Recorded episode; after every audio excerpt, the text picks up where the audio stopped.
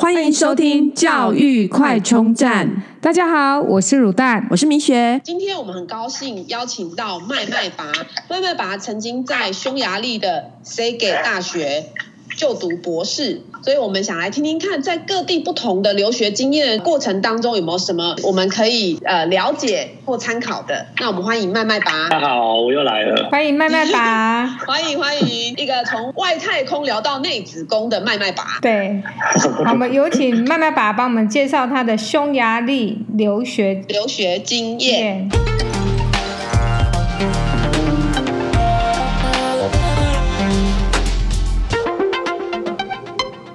想问一下麦麦拔，当初为什么会选择去匈牙利留学？当时会去匈牙利留学有几个因素啦。然后第一个是我那个时候呃前面有讲到我有拿一个全国第一的奖项，然后但是那个新药开发的案子寄转给厂商之后，又有遇到一些新的研究课题需要解决。然后我那个时候刚好接待来台湾做学术交流的匈牙利的老师，就是我后来在匈牙利那个老师，那他其实是国家科学院的院士。就很像现在台湾的话，就是中研院的院士那种感觉。嗯、然后我那时候接待他，就是在高雄乱晃闲聊的时候，就有聊到我刚好遇到的研究的困难的问题。那他也对这类的主题很有兴趣，就问我说要不要讨，就一起讨论说那要不要交换去他的实验室啊？那他那边有一些可能新的合成的方法，可以来解决我遇到的研究的问题。然后我们那时候刚好两间学校有谈过了双联学制的合约。什么是双联学制？就是像匈牙利的这个 Szeged 大学跟我们高一，他们有签这个合约，那这个制度就可以让我在台湾缴台湾的学费，然后到 Szeged 大学去做交换念书，我还不用付那边的学费跟住宿费，连住宿费都不用。那当然，他他们那边的学生，那边的学生也会有一样的权利可以交换过来。那毕业的时候就可以。获得两边的学位证明，这样子。我那时候是有申请到教育部的学海飞扬的补助，跟学校的药学院的基金会做的一些生活费的补助出国。所以从从学生的角度来看，就是稳赚不赔啊。对，就是刚刚刚刚赶快就去啊，对啊，这是从学生的角度啦。那。两校之间除了合作的合约之外，其实学校还有就是台湾这边还有申请台湾跟匈牙利教育部，那时候他们有双边有签订一些补助研究计划来补助两个国家之间的学术交流活动，也有一些经费可以申请，所以我们也是呃，让学生自己帮老师写一起写那个计划，对，所以就会有学生自己的补助，然后还有学校系之间的补助。那那个那个补助过了之后，其实老师他们自己。互相之间交流所以机票钱然后就住宿钱，计划也都有补助。对，所以其实其实政府还蛮支持这种跨国研究的交流的。嗯对对，那那个时候我那时候我跟我外婆说我要去 Szeged 念书，然后因为他的发音很像 Szeged 嘛，然后他就说啊，因为 Szeged 跟招他很近，就带就以后啊。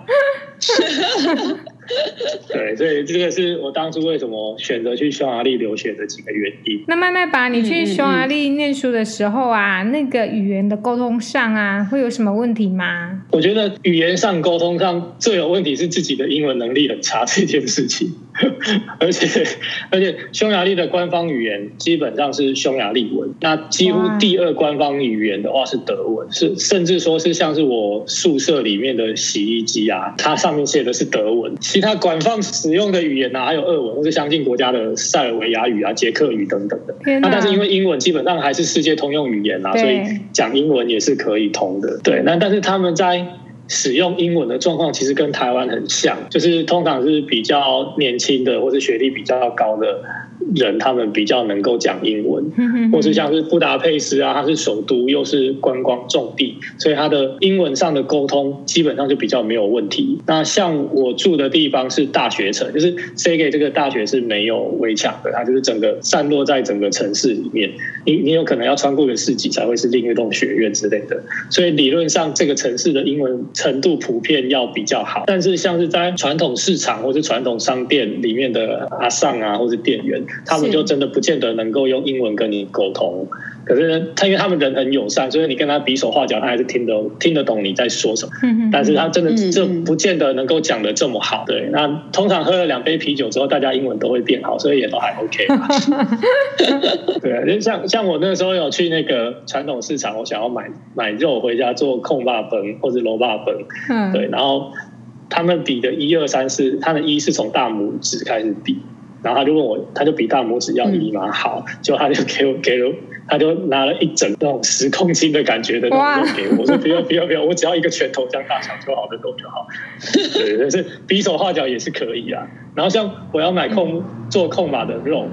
然后，因为它上面标示也都是匈牙利文，我根本看不出来，所以我第一次买肉回去买错，我就买到腌过的肉。哦，嗯，买到有味道的，对对对，烟熏过的肉，然后那个也不能做空巴粉这样子。对，那你可不可以跟我们聊一聊，就是在匈牙利的读书环境，然后你遇到的教授啊，或是匈牙利人好不好相处？我觉得匈牙利人真的都还蛮好相处的，然后。他们的读书环境，我去的药学院，我觉得他们大学部其实当人当得很凶哎，就是他们的说法是药学系大一进去到大四毕业，可能有一半的面孔是不同人，就是会有那种念不下去被当掉，然后就转系的，或是说别的化学系再转学进来的都有。然后像我在看他们考有机化学的考试的时候，蛮特别，他我不知道是这个这个老师特别这样子考法，就是他是随机出题目，然后给你在五分钟上面。给你五分钟在台上介绍你抽到的题目，那可能是一个化学的人民反应或是理论，然后你要讲得出来你理解的内容，然后表达出来。那你带的实验室跟老师的教学方法跟台湾有什么不一样吗？我觉得，呃。我不能说跟台湾有什么不一样，因为每一间实验室跟每个老师的教学方式都蛮独特的，都蛮特别的。不能说完全的说匈牙利就是一个风格，或是台湾就是一个风格。那我待的那个实验室老师的教学方式，他是蛮老派的老师，然后非常注重实验逻辑，就是他的学生可能是可以两个礼拜甚至一个一整个月都不做实验，然后让你跟讨论你未来要做的研究。的方向是什么？它的实验逻辑有没有问题？甚至是未来实验上面会遇到可能可能会遇到的什么问题？可以怎么解决？才会真的开始做实验。所以有时候我就问我同事说：“哎，你在干嘛？”他就会告诉我说：“他在计划一下等一下的计划要怎么计划之类的。”对，然后那像我有提到说，我的教授他是国家科学院的院士啊，那他可以做到院士，就是有研究人员会有。几种类型，比如说是站在巨人的肩膀上面做研究的类型，就是它是可以利用别人建立起来或是开发起来的实验技术或是方法，那更进一步改良或是应用在自己的研究主题上发展新的研究内容。我待的这个实验室的话，老师我我觉得我们的老师或者这个实验室氛围比较像是那个巨人的类型，就是这个老师跟底下的学生，我觉得他们真的蛮天才的，然后他们可以创造很多新的化学反应啊，或是化学反应的方法，是真真的字面上的化学反应，不是人与人的化学反应那种。对，就是因为我们是化学合成的实验室，所以也还蛮多新的技术可以学的。对，那因为。这个教授年纪已经大了，他其实长得蛮像那个神偷奶爸的，对，然后他的个性其实变得已经变得很随和了，那很好玩。有一次是我们下午三四点，就是我跟教授做实验告一个段落之后，他突然问我说：“你要不要去酒庄喝酒？”就下午三四点而已。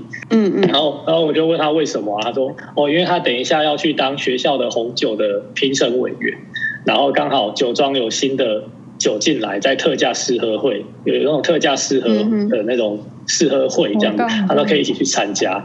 然后我说：“那什么是红酒评审委员？”然后他就说：“因为学校每年啊，会在就是当地的酒庄，或是谁给附近的酒庄，会挑选一支当做年度学校的年度代表的酒，可能是白酒，可能是红酒。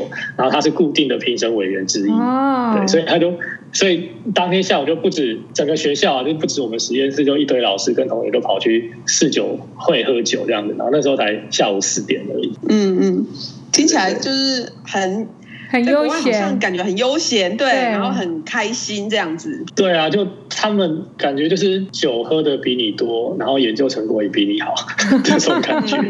然后其实我有听过。我有听过，就是像英国的老师也是，他们都会去附近的酒吧喝酒，讨论实验，然后就会得诺贝尔奖。嗯，嗯，所以我们就说，哦、啊，那你一定是喝不够多才没有得诺贝尔奖。所以普遍匈牙利人应该算还蛮好相处的，对不对？我真的是觉得他们还蛮好相处，可是他们的学生跟台湾的学生很像，就是英文能力这件事情，就是很愿意讲、很敢讲的，他当然就是很自然的可以跟你聊天。那你同实验室一定会有那种英文很不敢讲的，那他就是会躲在旁边，或真的很熟了之后，他就开始跟你比手画脚，然后你你在上个 weekend 在干嘛？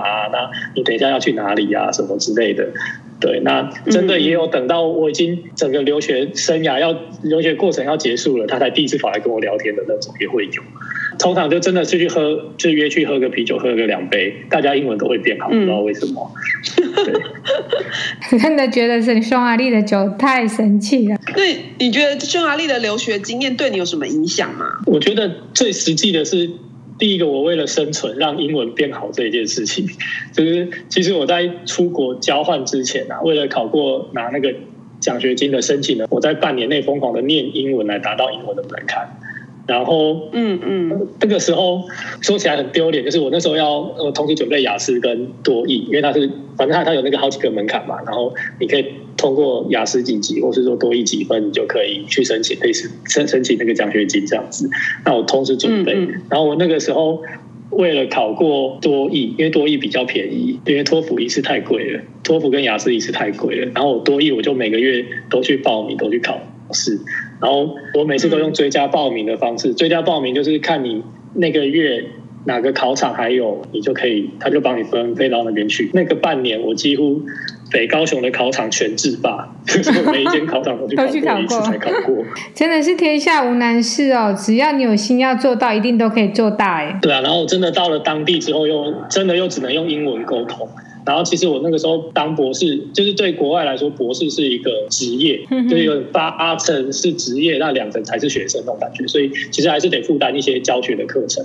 嗯，那所以那一阵子是我整个英文，就是有还是有教学，不包含包含实验的教学，或者说真的是上课的教学这样。对，那嗯嗯。整个英文程度有跳跃式的成长，跳跃式是因为这原本太烂了，所以有跳跃式的成长。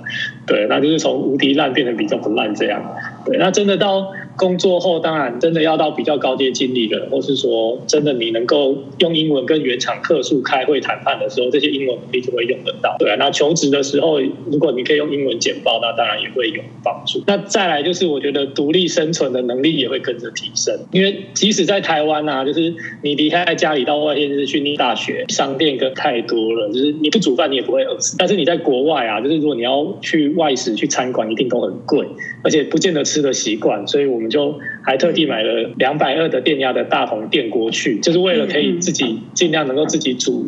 控霸分跟 low 霸分，可以省钱又怀念家乡味一下。对，所以我觉得还有比较特别是心理层面的话，就是你一个人在国外生活的时候啊，就是呃，感觉个人的优缺点会突然被放大很多，因为你会有很多孤单、寂寞、觉得冷的时候。对，所以有时候会想比较多。嗯嗯，那你原本如果有一些比较好的个人特质，这样子你可能比较开朗健谈，你可能就比较容易交到朋友。嗯、那有一些比较容易有艳遇吗？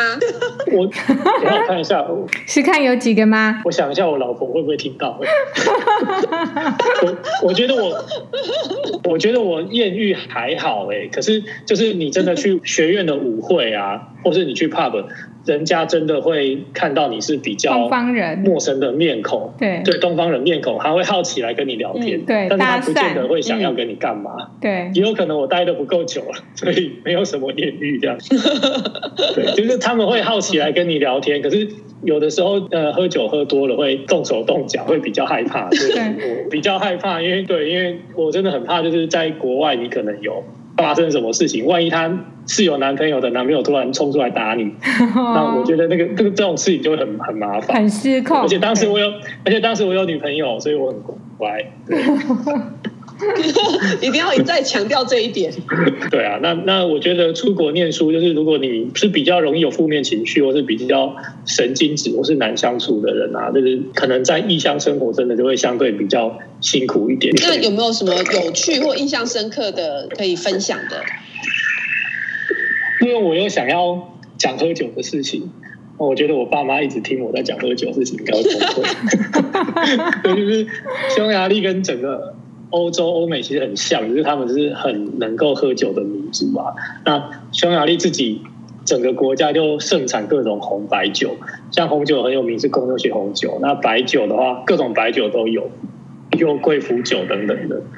然后我觉得最厉害的是，他们有一种水果白兰地类型的酒叫帕林卡，然后它的基本酒精三十六或是四十 percent 以上，哇，这么高！然后私酿的，对，私酿的还会到五十五 percent 以上，因为它是。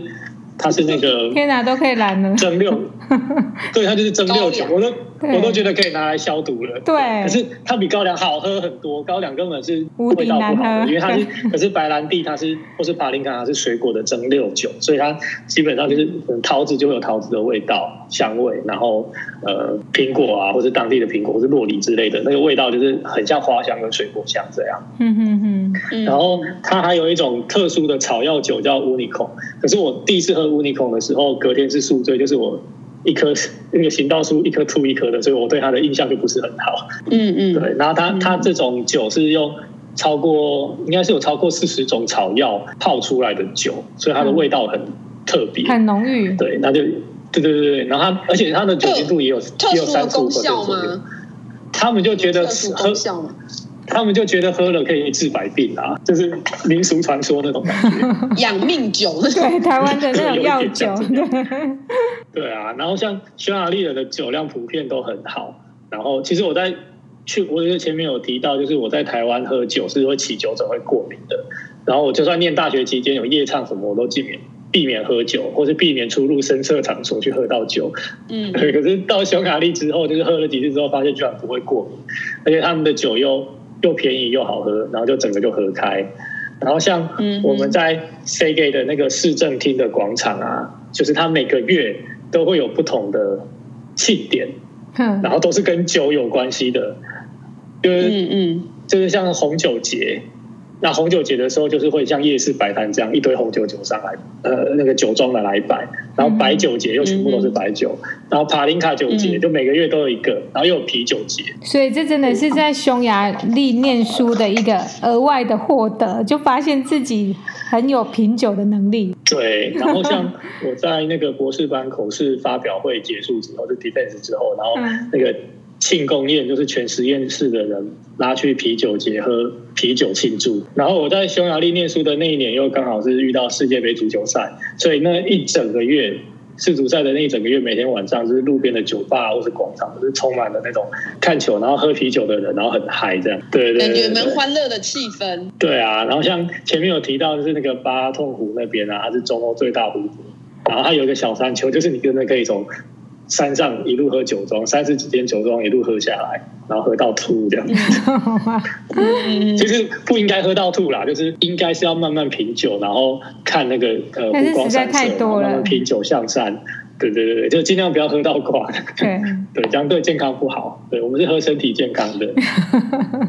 所以这样听起来，呃，你会建议大家以后有就是有机会可以去匈牙利留学吗？我觉得可以，就是匈牙利其实不不只适合读书，更适合过生活啊。那第一个当然，那生活步调没有那么快啊，物价相对也比较低，又也也蛮注重生活品质的，所以它是蛮适合居住的国家。嗯嗯，然后那边当地人也蛮喜欢运动的，像。我在当地有学到一个新的运动，是缆绳滑水。它是类似是，你踩在冲浪板、冲浪板上面，然后有条绳子拖着你前进。的这种极限运动的感觉，嗯、对，然后这个在高雄莲池潭好像也有，台湾的码头边可能会有那种船，或是淡水河边有那个船拖着你玩的这种。诶我觉得，可是匈牙利不是不靠海吗？可是他们那个在河边、湖边、河边啊、湖泊很多都有。哦、对，那像我那个 Szeged 的这个都市也是沿着一条叫 Tisza 河沿岸围的围着的一个都市。对，那所以它其实也是有河。然后那条河很特别，是它有一个有一个特色，它是一个特色景点。它每年六月的时候，五六月的时五月的时候，会有一种昆虫叫做蜉蝣。那蜉蝣就是这种这种昆虫，就是它平常是在土里面或者在水里面，然后时间到了就突然全部羽化出来，然后交配，然后隔天隔天就死掉。当地会有会把这个变成一个值得宣传的景的景点，是因为要养出这种蜉蝣，要表示你的水质。要非常好。那其实，在前前期前期那个工业革命的时候，其实大家水质污染很严重。那他们用这个这个事情当生物指标，来当做他们的核酸整治很好的一个概念，这样子。所以它叫 Mayfly。嗯。然后，嗯就是五五五月的蚊子。然后其实我都没有遇到，因为一方面我也不太想看到他们，我 也不喜欢昆虫，对，我怕昆虫，对。对，所以我觉得还好，对。对。然后其实匈牙利比较有名的，真的会去念匈牙利比较有名的，像我去念化学相关的、药学相关的也有。我们也看到蛮多台湾留学生这几年啊，开始有去念医学系、牙医系跟兽医系的。对，只是我不确定说他们，他们当然是开放医学英文的学程来收国际学生，但是我不确定他们现在学制跟实习的制度有没有办办法跟台湾接轨？不然其实现在讲中文就是移民去匈牙利工作，移民或是工作人都蛮多的。那如果他们真的能在当地开业，应该也是有不错的市场。对，那呃，我觉得看到比较多的还是去念艺术、音乐、艺术或是观光类的，在布达佩斯或是几个大城市念，其实也还蛮多，然后也还不错的。我有一阵子跟同学、跟跟我朋友说我要去匈牙利念书，然后跟他们说我要去念音乐。然后他们说哇，这么厉害，然后你居然就要转去念音乐，而且他们都相信，害我后来都不敢乱吹，不敢乱吹乱乱乱吹牛了。嗯。对对对，所以我觉得匈牙利念书其实还不错。然后其实附近几个国家，像奥地利也很好。对，我觉得这几个国家都还不错。今天很开心邀请到麦麦拔的匈牙利留学经验分享，谢谢麦麦拔，谢谢。如果你喜欢我们的节目，记得订阅并持续收听我们的节目，也欢迎大家到我们的粉丝专业留言与分享哦。教育快充站，下次再见喽，拜拜。